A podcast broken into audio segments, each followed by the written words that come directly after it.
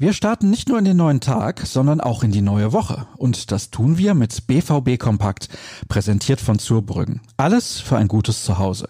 Für weitere Infos empfehle ich euch zurbrüggen.de. Ich bin Sascha Staat und freue mich, dass ihr reinhört. Es gibt nämlich mal wieder gut was zu erzählen. Bevor wir uns den Profis widmen, schauen wir zunächst auf die Jugend. Die U19 traf im Derby auf Schalke 04 und nahm dank Yusufa Mukoko drei Punkte mit nach Hause. Der Torjäger erzielte beim knappen 3 zu 2 Erfolg in Gelsenkirchen alle Dortmunder Treffer. Wie sollte es auch anders sein? Durch den Sieg gelang der Sprung an die Tabellenspitze der Weststaffel. Das Ergebnis geriet nach dem Abpfiff aber schnell in den Hintergrund, denn es kam zu rassistischen Beleidigungen seitens der Zuschauer. Alle Details zu den unschönen Szenen sowie die Reaktionen darauf bekommt ihr im Artikel von Dirk Krampe. Die U17 war ebenfalls im Einsatz und gewann bei Alemannia Aachen mit 3 zu 0. Zwei Tore gelangen dabei Emilio Schiano. Die BVB-Youngster liegen nun auf dem vierten Platz, drei Zähler hinter Spitzenreiter Borussia Mönchengladbach.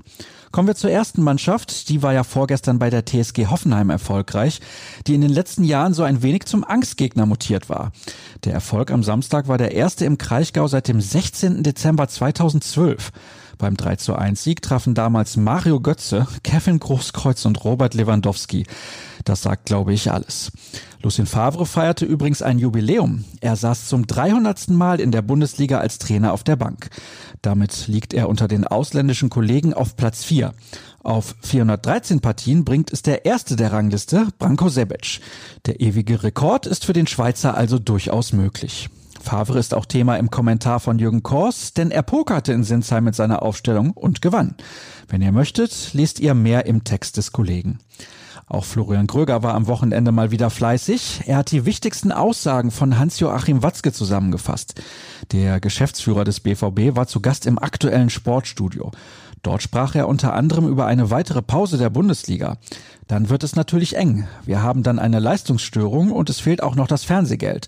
Dann möchte ich nicht in der Haut von einigen Verantwortlichen stecken. Weitere Zitate findet ihr auf unserer Internetseite. Was passiert in den kommenden Stunden? Das Team macht sich mal wieder auf Reisen, denn schon morgen steht die nächste Begegnung an. Das Ziel ist Rom, wo am Dienstag die erste Partie in der Champions League ansteht. Gastgeber Lazio gilt als der stärkste Gegner der Gruppe.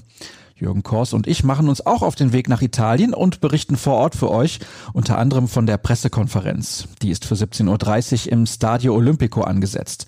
Um 18 Uhr findet dort dann auch das Abschlusstraining statt. Interessanterweise ist die Einheit von Lazio in deren Trainingszentrum Formello für Journalisten nicht zugänglich. Aber keine Sorge, mehr Infos zum Gegner, vor allem aber zum BVB, bekommt ihr von uns, das wisst ihr ja. Und das soll es dann für den Moment von mir gewesen sein. Denkt dran, ruhenachrichten.de ist für euch der perfekte Begleiter. Folgt uns auf Twitter unter rnbvb und mir unter Start. Kommt gut in die Woche. Wir hören uns. Tschüss.